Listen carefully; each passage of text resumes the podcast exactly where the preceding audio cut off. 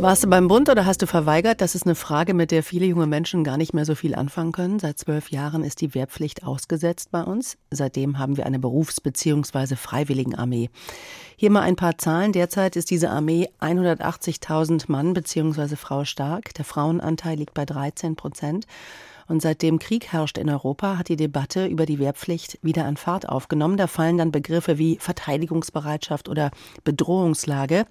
Eine Idee, die auch diskutiert wird, ist das sogenannte Norweger Modell. Es geht um eine Pflichtdienstzeit bis maximal 15 Monate. Das geht so, es werden alle Jugendlichen gemustert um die, die dann ausgesiebt werden sozusagen, die durchlaufen dann einen Rekrutierungsprozess. Am Ende bleiben von rund 60.000 jungen Menschen 13.500 übrig, die dann den Wehrdienst leisten. Roderich Kiesewetter ist CDU-Obmann im Auswärtigen Ausschuss. Außerdem ist er stellvertretender Vorsitzender des Parlamentarischen Kontrollgremiums und er ist Oberst AD und er ist gegen die Wiedereinführung der Wehrpflicht. Ich habe ihn gefragt, ist das Norweger Modell vielleicht eine Idee für Deutschland? Also erstmal, Frau Schmick, ist es super, dass endlich wieder über das Thema Dienstpflicht oder Freiwilligendienst gesprochen wird. Äh, eine Norwegerpflicht, wie sie in der Diskussion ist, würde dann sinnvoll sein, wenn wir generell eine Bereitschaft zum Dienen in der Gesellschaft haben. Wir also deutlich die sehr beengten Dienstmöglichkeiten ausweiten. Wir haben zurzeit 80.000 beim Bundesfreiwilligendienst und beim Freiwilligen Sozialen Jahr und bis zu 20.000 Stellen bei der Bundeswehr, also knapp 100.000 und 700.000 in einem Geburtsjahrgang. Also wenn die junge Gesellschaft akzeptiert, dass es keine Wehr- oder Dienstgerechtigkeit gibt, sondern Anreizmodelle, dann wäre das sicherlich eine gute Alternative. Wäre das denn eine Alternative, die tatsächlich auch denkbar wäre für Deutschland? Ähm, ich glaube, dass wir eine sehr starke Bereitschaft haben, in den Blaulichtorganisationen zu dienen. Hier brauchen wir so etwas wie eine zivile Reserve. Was ist das genau? Was, das, Was meinen Sie damit? Mhm. Das Bundesamt für Bevölkerungs- und Katastrophenschutz hat als Unterbau die Blaulichtorganisation, insbesondere das Technische Hilfswerk. Mhm. Und hier haben wir für Dürrekatastrophen, Waldbrände, aber eben auch für die ein oder anderen Herausforderungen bei Unfällen und Katastrophen wirklich eine tolle ehrenamtliche Organisation. Die reicht aber nicht aus, sie wird veraltet und das kann man ausweiten, indem man hier die Möglichkeit, äh, Dienst zu leisten, erweitert. Am Ende kann ein Pflichtdienst stehen, aber erst einmal müssen wir von 100.000 Posten, die wir haben, vielleicht auf 300 oder 400.000 gehen, also die Hälfte eines Geburtsjahrgangs erreichen. Ein Problem hätten wir auf jeden Fall, wenn wir dieses norwegische Modell einführen würden. Sie haben es schon angedeutet. In Deutschland umfasst ein Jahrgang rund 700.000 junge Menschen. Egal, um wie viele man das reduziert dann schlussendlich. Auch für 10.000 oder 20.000 Menschen fehlen Kasernen, Material, Ausbilder. Also sprich, es wird ganz schön teuer.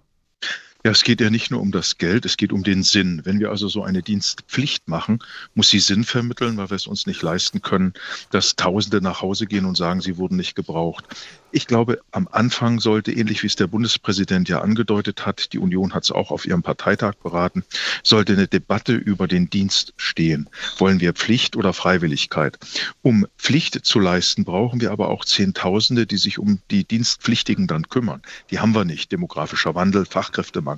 Also wäre der Weg zu einer zu einem Dienst, zu einer Ausweitung des Dienstes ja erst einmal Öffnung des Deckels. Bund und Länder müssen einfach bereit sein, mehr junge Leute in Freiwilligendienste zu bringen. Das kostet ja auch Geld. Wie kann man denn Bund und Länder dazu bringen, dass mehr junge Menschen sozusagen in den Dienst kommen? Ich glaube, es würden deutlich mehr so einen Dienst machen, wenn man einfach mehr Angebote machen würde. Äh, beispielsweise bei den Blaulichtorganisationen THW, Rotes Kreuz, Arbeiter Samariterbund, Johanniter Malteser, im Technischen Hilfswerk. Aber ich sage es mal generell, schutzkritischer Infrastrukturen. Die Bahn muss ihre Leitungen schützen. Wir haben eine ganze Reihe Herausforderungen in der Integration, im Umweltschutz, in der Klimaanpassung.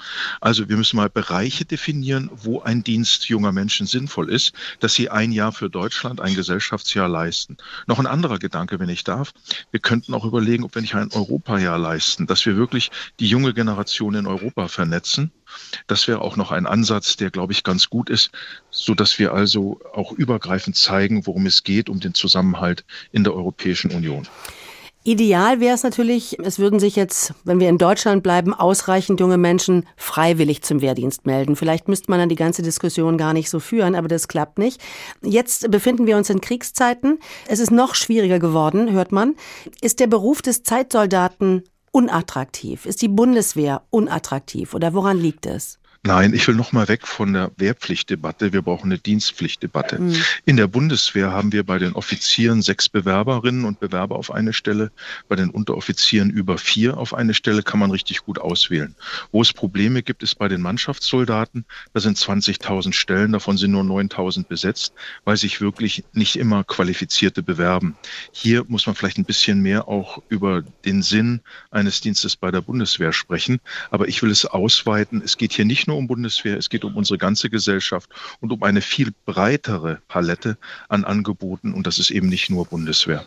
Der neue Verteidigungsminister Pistorius, der hat die Debatte über die Wehrpflicht vor einigen Tagen nochmal angefeuert, als er gesagt hat, wenn man ihn als Zivilisten frage, als Staatsbürger, als Politiker, würde er sagen, es war ein Fehler, die Wehrpflicht auszusetzen.